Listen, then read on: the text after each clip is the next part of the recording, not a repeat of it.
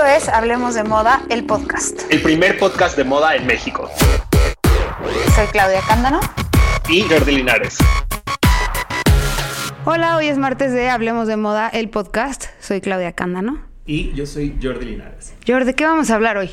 Hoy vamos a hablar de un tema que tal vez es un poco clavado y no, pero Ajá. no vamos a dar una respuesta definitiva a una de las preguntas que más eh, se hacen en la moda, que es ¿por qué el hype de Valenciaga? ¿Qué onda con el Valenciaga de Demna ahorita?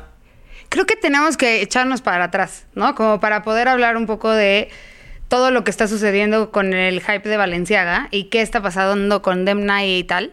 Tenemos que hacer un preámbulo previo, Claro, a ver, valga la redundancia. vamos a ver un poco de, de dónde viene Valenciaga. eh, Ajá. cómo es que llegó Demna hasta aquí y qué pasa con los aretes de agujeta, con los crocs con plataforma. ¿Es una burla Valenciaga? ¿Es Exacto. Valenciaga? ¿Se revolcaría en su tumba Cristóbal? Exacto, creo que empezando por ahí, el fundador de Valenciaga es Cristóbal Valenciaga y creo que era dentro de sus colegas un diseñador, más que un diseñador, yo creo que un couturier muy admirado.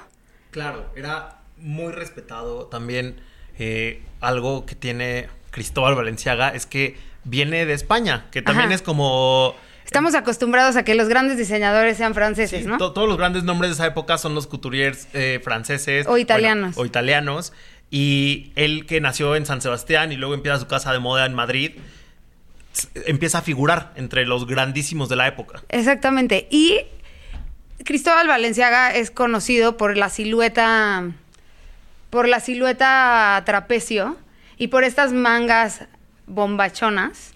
Y creo que justo era un diseñador que trabajaba como un arquitecto. Además hacía todo. Sí. Cosía, construía, patronaba, o sea, todo lo hacía él solo. Y yo creo que de, las cosas más impresionantes que tiene Cristóbal Valenciaga en su legado es esta parte de la construcción y la silueta. Eh, hacía formas imposibles. eh, bueno, eran eh, un momento de exploración para la época. Y también si lo vemos en, en el contexto en el que vivía, era muy revolucionario para su época. 100%. Es- estos vestidos, eh, estos abrigos como globo, como capullo, Ajá. la gente decía, ¿qué es este horror? O Sí. sea, en su momento no lo entendían. Hoy lo podríamos ver como algo más clásico, pero en ese momento era, ¿pero qué está haciendo?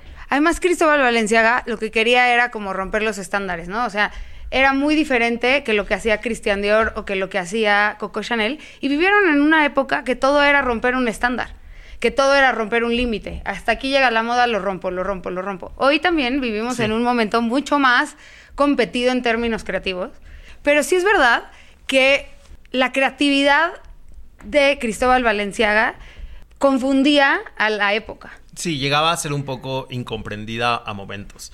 Totalmente. Pero, por otro lado, tenía justamente la admiración de todas sus contrapartes. Que 100%. Justo hay una frase que a ti te gusta mucho de Coco Chanel. Ajá. Solo él es capaz de cortar el material, armar una creación y coserla toda a mano. Los otros son simples diseñadores de moda. Me encanta. Además se me hace que ella es así, ella era así, ¿no? Así de esto es lo que yo digo y es lo que es. Sí.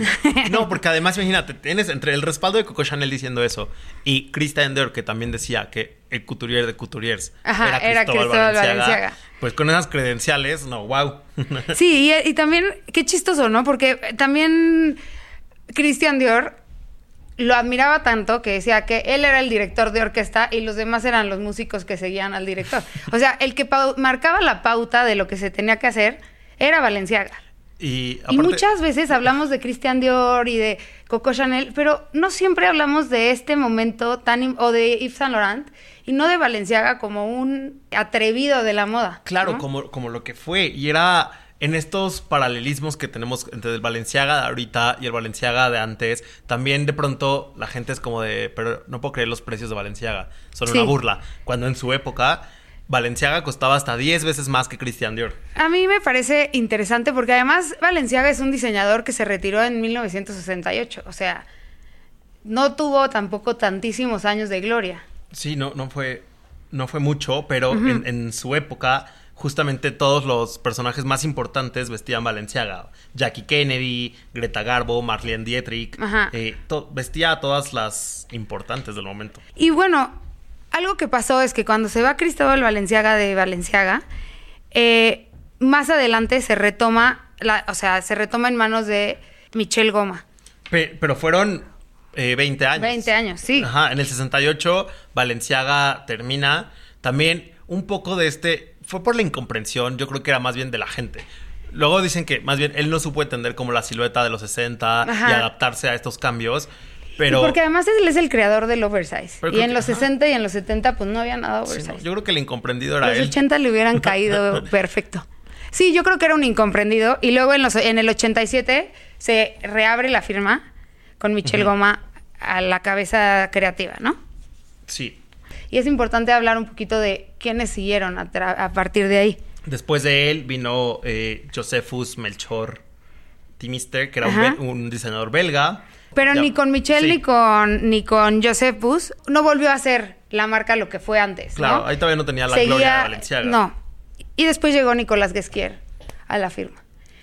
Y Nicolás lo que hizo fue retomar las siluetas de Cristóbal Valenciaga y pero con su visión ante la moda, ¿no? Y entonces hizo unos híbridos bien padres ahí. Sí, así como hemos hablado siempre que de, de Nicolás Esquier nos encanta su retrofuturismo, Ajá. pues bueno, lo, lo hemos visto ahorita mucho en Vuitton, pero lo que hizo en Valenciaga fue súper interesante. Sí. Porque Valenciaga ya era futurista con las siluetas que hacía. Sí. Y aquí, yo creo que de aquí se quedó tan clavado con el retrofuturismo. Sí. Porque fue entender el futurismo de Cristóbal Valenciaga para él presentar su propia visión de la marca, Además, retomando elementos de antes y de después. Ajá. Sí. Y tenía 24 años. O sea, a mí lo que siempre me ha gustado de Nicolás Guesquier es que no importa la edad que tenga, siempre ha sido como muy vanguardista, como bien decías ahora, y siempre ha hecho también lo que decías, ir hacia los archivos, ¿no? O sea, ir al pasado, pero ir al presente, pero ir al futuro. Todo el tiempo es como una, una constante, eh, un ciclo para él. Es bien interesante ver estas mezclas de, de Nicolás Esquier y empezar a entender como sus referencias en general, ¿no? Empezar a ver estos cambios que tiene. Y algo que pasaba antes en Valenciaga y pasa hoy es que eran la pauta, eran la pauta de las tendencias. O sea, Nicolás Guesquier se convirtió en un trendsetter en la moda, ¿no? Lo, lo que sí creo En que términos pasa... de diseño, me refiero. Lo que sí siento que ha pasado en esas épocas previas de Valenciaga, que es como ahorita mencionamos, a Cristóbal Valenciaga luego no le reconocemos todos los logros como ahorita siempre se menciona a Christian Dior, Yves Saint Laurent, Coco Chanel. Y en, estas en estos años de Nicolás Guesquier también es lo mismo. Creo que todas las personas como muy snobs de moda se- eh, sabemos que marcó algo muy importante, pero el hype que tiene ahorita Valenciaga nunca lo había tenido. No, Entonces, nunca. por eso también existe este gran choque entre creer que Valenciaga es una marca muy clásica versus lo que vemos ahorita. Pero bueno, vamos a llegar a eso. Y bueno, Solamente- es que a pesar de lo que esto que dices me da pauta para decir que a pesar de que Nicolás Guesquier siempre ha ido hacia adelante en las tendencias y tal, tampoco es disruptivo en términos de, de cómo es la, la moda de alta gama. Para Nicolás Guesquier lo tiene muy claro y así lo trabaja. Y siempre lo hizo así en, en Valenciaga y lo hace así en, en Vuitton. Después vino Alexander Wang. Y siento que ese fue como el, el- cuando Nicolás Guesquier renunció, entró Alexander Wang como director creativo. en 2012, después de Ajá. 15 años a la- al frente de, Ajá. de Valenciaga. Y, Wang lo que hizo fue, re- o sea, como querer hacer con los archivos de Cristóbal Valenciaga y de Valenciaga y de Nicolás Guesquier y tal, quiso hacer algo más deportivo, más sporty, como at leisure. Y eso sí, a mí me pareció desde la primera colección que no venía al caso. Sí, porque en este momento también es como contexto Alexander Wang. Era el niño más hot de la moda En como Nueva York. ajá, el niño de Nueva York que estaba haciendo grandes cosas. Tenía 29 años también estaba muy joven y se lo trajeron a Valenciaga como para inyectarle esta frescura un poco que tenía Alexander Wang en el momento. Pero su primera colección tuvo fue muy atropellado todo. Tuvo muy poco tiempo para hacerla entonces desde el debut se sintió un poco a las carreras 100, 100%. Es que creo que tuvo dos meses, ¿no? Sí, creo que fueron dos meses para hacerla. su primera colección. Y después de Alexander Wang llegó Demna. Decían muchas personas que iba, que quizá iba a pasar como, como con Gucci, ¿no? Que iba a llegar un diseñador que ya trabajaba en la casa, algún aprendiz de Guesquiero, algún aprendiz de Wang, y que iba a ser ese el diseñador. Y después nos informan que va a ser Demna. que también es muy interesante. Solo eh, rápido como un último fact de Alexander Wang. Él también quiso ser muy provocativo. Eh, como que era. tenía también este- esta intención. Uno de, de sus momentos más relevantes fue cuando hizo la campaña con Giselle Bonchen, Ajá. en donde salía rapada. También salió sorpresivamente de la marca. Y entonces ahí sí fue cuando, como cuenta Clau, tan sorpresiva, porque todos después de dos colecciones sabíamos que no iba a durar, ¿no? se veía venir. Y bueno, el grupo Kering, que es el que tiene este A Gucci. a Gucci, Saint Laurent, es A quien, McQueen. a McQueen, es quien compra, el esposo de Salma, básicamente, es quien compra en 2001 Valenciaga, la marca Valenciaga.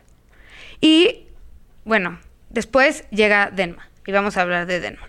¿Quién es, o sea, quién es Denma? George. Demna es un diseñador gregoriano que en ese momento también ya tenía todos los reflectores sobre él por su trabajo en Betmont. Eh, en Betmont, él llevó el normcore y el streetwear a otro nivel. Yo creo que junto Betmont y Off-White son como estos grandes catalistas de la estética normcore y de... Y de la cultura urbana dentro de la, Sí. de la alta gama en la moda, ¿no? Son diseñadores que también, o sea, pues viene de, de otro contexto. Debna, él fue refugiado, su familia fueron refugiados eh, y como que trae esta carga de tratar de, de dar visibilidad a otros grupos invisibilizados antes por la moda y, tra- y llevarlo a esta estética tan característica de él. Y tienen esta, y también tienen otra cosa muy característica ambos, y es que la, hacen una moda, además de urbana y más usable, por decirlo de alguna manera, que tiene cierta deconstrucción y a la vez es ropa mega cómoda. O sea, dejan, del, dejan de lado esta onda de la moda es elevada y compleja y tiene que ser incómoda al usarse. No, ellos regresan como a esta idea de libertad hasta Claro. en lo que te pones. Y es una redefinición de lujo. por Exactamente. completo. Es entender el lujo como con otra visión completamente diferente. Totalmente. Y también tienen esta, este acercamiento hacia cosas muy artsy, hacia ser trendsetters, igual que como decíamos en algún punto de Cristóbal Valenciaga, pero desde una perspectiva real y característica de la época en la que él es diseñador. Porque esto que tú preguntabas al principio del podcast, de ¿será que Cristóbal Valenciaga se volvería a morir si viera lo que está haciendo Demna? Y yo pienso, pues no. O sea, porque al final sigue rompiendo estereotipos, como él lo hizo en su momento, ¿no? Claro. Y eso tú lo dices todo el tiempo. Sí, o sea, yo, lo- yo lo veo tal cual como es como esta parte. Una de las, ¿te acuerdas de una de las primeras eh, piezas de Demna en Valenciaga? Era esta chamarra, que era chamarra sobre chamarra sobre chamarra sobre chamarra. Eh, que la gente se burlaba diciendo que era Joey Triviani. Ajá. Pero, ¿cómo logras tener chamarra sobre chamarra sobre chamarra y que sea funcional? Es una vez más, eh, la construcción de la pieza era lo que importaba ahí. Ajá. Eh, claro que la estética sí era provocativa, porque Demna sí ha tratado de provocar.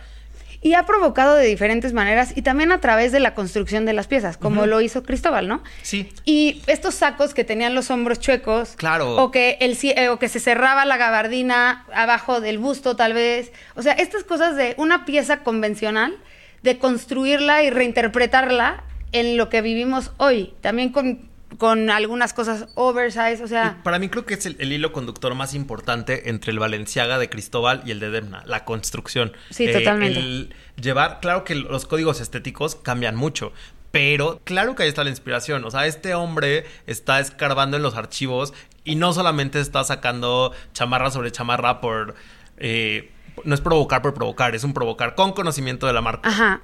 Y porque además la estética la tienes que actualizar, no puedes quedarte viviendo en una estética del pasado por siempre, ¿no? O sea, creo que es muy importante que retomes los valores de la marca hoy como diseñador en la que trabajes, pero que también vayas dándole tu, tu, tu input, lo que tú haces, lo que a ti te parece que es relevante, ¿no?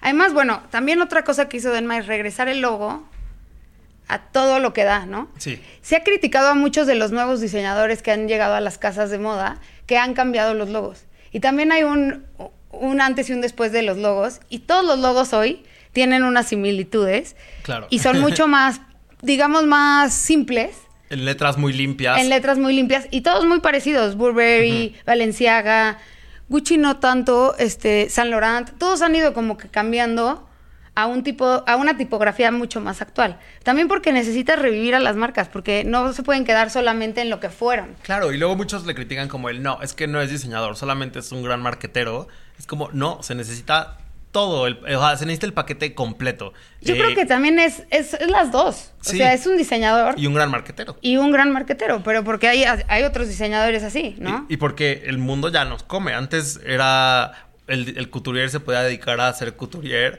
sin esta competencia tan. eh, tan voraz que tenemos ahorita por estar estando en boca, por querer estar en boca de todos, ¿no? Totalmente. Ahorita creo que es ruthless la competencia que hay. Y él sabe cómo posicionarse siempre en boca de todos. Y una manera de posicionarse fue se- acercándose a las celebridades, ¿no? O sea, Bella Hadid, Rihanna, Kanye, Kim Kardashian, Elliot Page, Tracy Ellis Ross, o sea, como que acercándose a estas personas que son una, una voz pública y que además es- tienen muchos seguidores. Y es increíble también su, o sea, su elección de, de celebridades. Porque él no busca vo- volumen, como que busca calidad. Calidad. Ajá.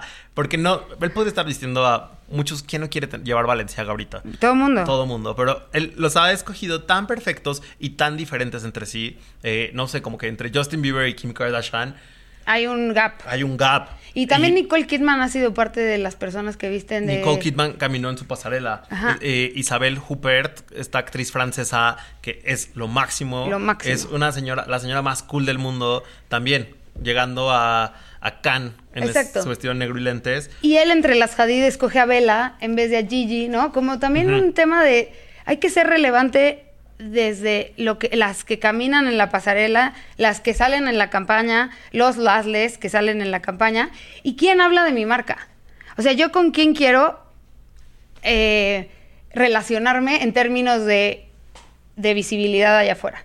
Sí, Bueno, por ejemplo, a mí me parece increíble que Kim sea su, su musa. su musa y su, y su campaña actual. Ah, claro. Y- Es muy fuerte, ¿no? Y es un, es un walking billboard, eh, Kim Kardashian, porque cuando sale a cualquier lugar y lleva el Total Look Valenciaga, eh, Se vende. Se vende, se vende y entonces y te vende esta estética.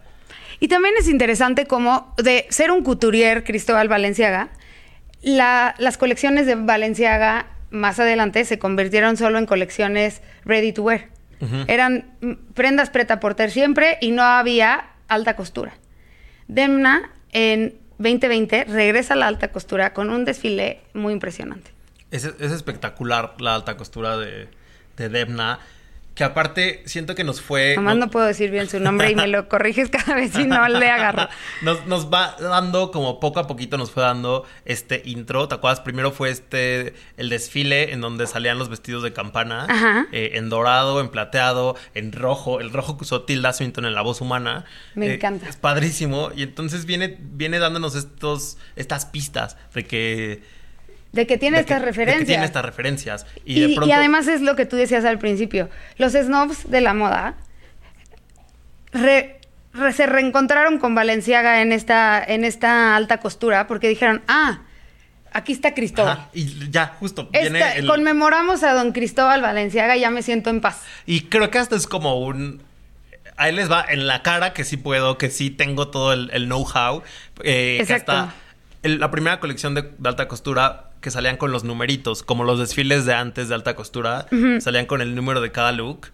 Entonces, era este, esta gran referencia a una mirada al pasado.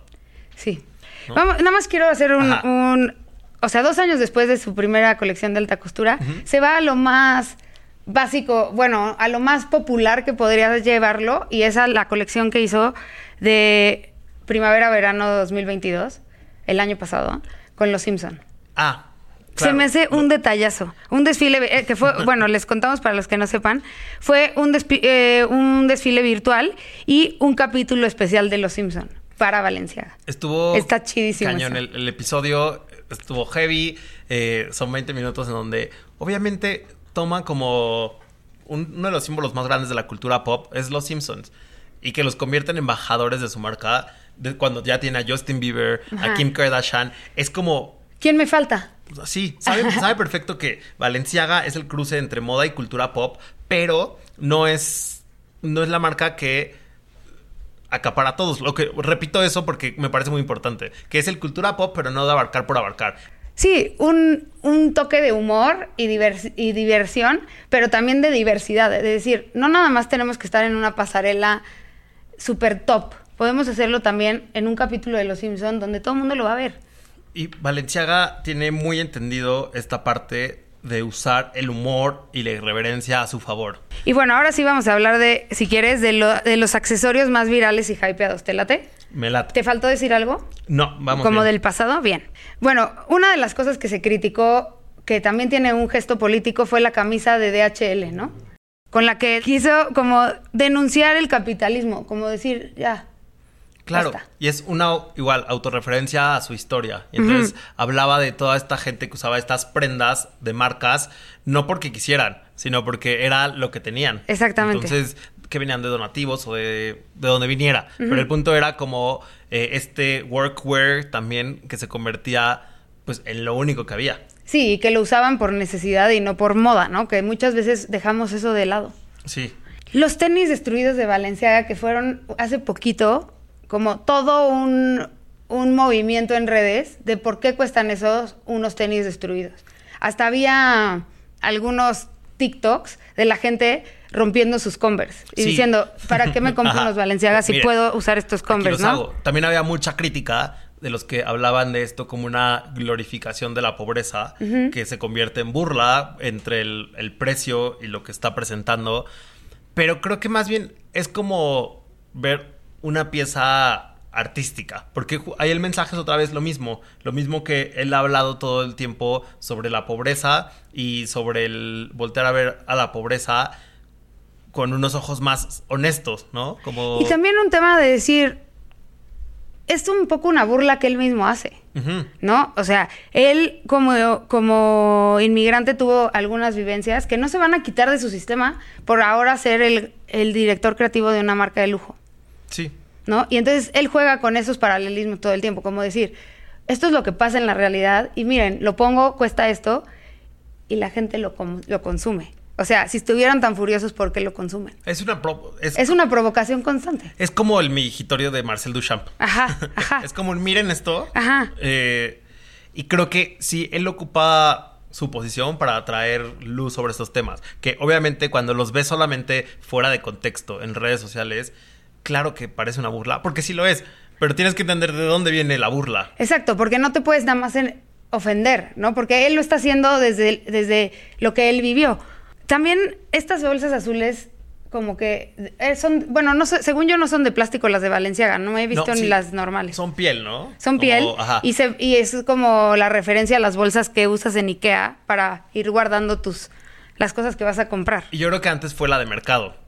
¿no? Yo tengo la de mercado y tienes la de mercado. Y justamente es como otra vez, era la, la- la plática de lo, el, des- el comentario que despertaba era el por qué alguien va a pagar por una bolsa de mercado todo esto. Pero es que no es una bolsa de mercado, solo es la estética de una bolsa de mercado. Pero, Pero, en una calidad de Sí. lujo al final del día. justamente con esa construcción, con las costuras perfectas, con piel bonita, con, Sí. con todo. Y además con una estética que también está padre, o sea, que él justo no la descarta, al contrario, la, vi- la vincula a, a la realidad. Pero es una vez más el agarrar objetos de la cotidianidad Ajá. para resignificarlos. Totalmente. Eh, Creo que es de lo que se trata el Valenciaga de Demna todo el tiempo, el resignificar lo cotidiano, porque entonces, ¿por qué hasta que te lo puso él con un precio exorbitante lo volteaste a ver? Totalmente. Por ejemplo, los Crocs. Eh, los Crocs tuvieron una... Ya los había usado Christopher Kane antes que, Val- que Valenciaga. Y no había logrado tener el hype que tenía Valenciaga. No. O sea, Christopher Kane estuvo colaborando con ellos muchas temporadas antes de Valenciaga. Y solo lo- la gente de moda de culto sabía que existían estos, estos Crocs. en ese, entonces Valenciaga los hizo otra vez. Es la accesibilidad de decir, estas, estas piezas también las, las vas a ver en todo el mundo. Y los primeros que hizo fueron los de plataforma. Exacto. Y que eran de- y que había unos amarillos del terror. Por aquí vamos a abrirle un paréntesis a- al calzado Valenciaga. Porque lo hemos mencionado también como él puso en la mira los chunky sneakers con Sí. los triple S. Sí, pero antes de esos tenis estaban los tenis calcetín, que yo los, esos sí los detesto. Pero también de Y pronto... la gente está o obsesionada. sea, a mí me pasó que justamente después de una temporada después de que salieron los tenis calcetín, en serio sí se obsesionó la gente durísimo con esos. Yo me acuerdo que en el Fashion Week de aquí de México, todo el mundo traía los tenis calcetín de Valenciaga. Sí, 100%. Ajá. ajá. Y yo, y yo decía, ¿en dónde los regalan? Y también ha habido otras marcas que a partir de esos, de esos tenis calcetín han hecho sus propios tenis calcetín. El tenis calcetín está ahorita en todas las marcas. En todas. me parece cañón porque lo hicieron como, se convirtió en un básico. Y lo mismo pasó con los con los sneakers, los triple S. Después de Valenciaga, Calvin Klein y Raf Simons, cuando estaba Raf Simons ahí, hicieron los tenis grandototes. Gucci, Dolce. Dolce, todas las marcas. Incluso Louis Vuitton, todos tienen esos tenis grandototes. ¿Qué más, George? ¿Qué otra cosa quieres de qué otra cosa quieres hablar? Me iría por el más reciente, que son los aretes de agujeta. Y, y el, el abrigo de toalla. y el abrigo No suave. me recupero del abrigo de toalla. Ahí sí puedo decir, órale, ahí sí, sí se pasó. Es que las dos, en las dos se pasó, ¿no sientes? Sí, ¿O en qué piensas de los, de los aretes No, de claro, no. agujeta? Por eso digo, en esos dos se puede decir, ahora sí se pasó. Y es que el otro día Jordi y yo estábamos leyendo un artículo que decía cómo, cómo una estupidez que tiene una, un sello de una marca de lujo puede costar mil veces más que lo que costaría en, no sé, en Walmart, por decir algo, una tank top. Una tank top la puedes comprar en casi cualquier lugar. Pero si Prada le pone su logo, Está en cuesta dos mil dólares. Si Valenciaga sus aretes le- de agujeta le pone su logo, cuesta, no sé, 800 dólares. Pero es eso, que está llegando a- al absurdo de la moda. Que es un concepto con el que también les gusta jugar y jugar con nuestras mentes. Pero el problema es que nosotros somos el experimento. Somos el experimento y caemos en, el, en, el, en el hype. El problema es que nos molesta el hype, pero nosotros somos quien lo, quien lo alimenta. y al final somos parte de eso. Ajá. Entonces creo que Y si no se vendieran los aretes de agujeta o los tenis destruidos por el precio que ellos le ponen, quizá no, lo- no los volverían a hacer, ¿no? Los Triple S cuando salieron tenían un, costaban un- una cantidad. Poco tiempo después subieron, subieron el precio. ¿Por qué? Porque todo el mundo los quería tener. sí. Entonces, pues si no hay demanda, no hay estas prendas. ¿Estás de acuerdo? Completamente de acuerdo. O sea, porque ya defendimos todo el punto de, de Demna en Valenciaga.